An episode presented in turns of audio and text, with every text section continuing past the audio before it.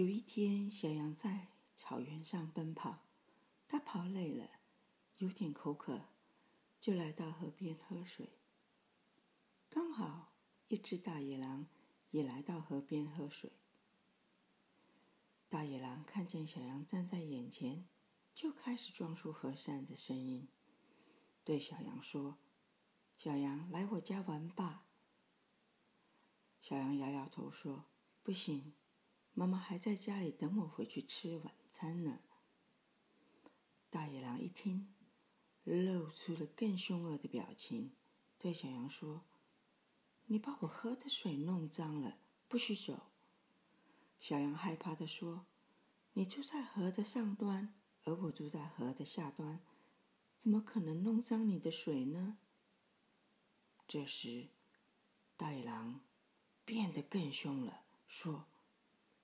我还听说你去年常常说我的坏话，是不是？小羊急忙解释说：“不是我，不是我。”这时，大野狼露出尖牙利嘴，说：“不是你，就是你爸爸。你爸爸不在这里，我就把你吃掉。”这时，小羊才知道大野狼不安好心，他转身想逃。可是已经来不及了。小朋友，故事中的小羊很聪明，而且反应能力也很好。但是最后，小羊还是成了大野狼的晚餐。小羊就是缺少了警戒的态度，才会让大野狼有机可乘。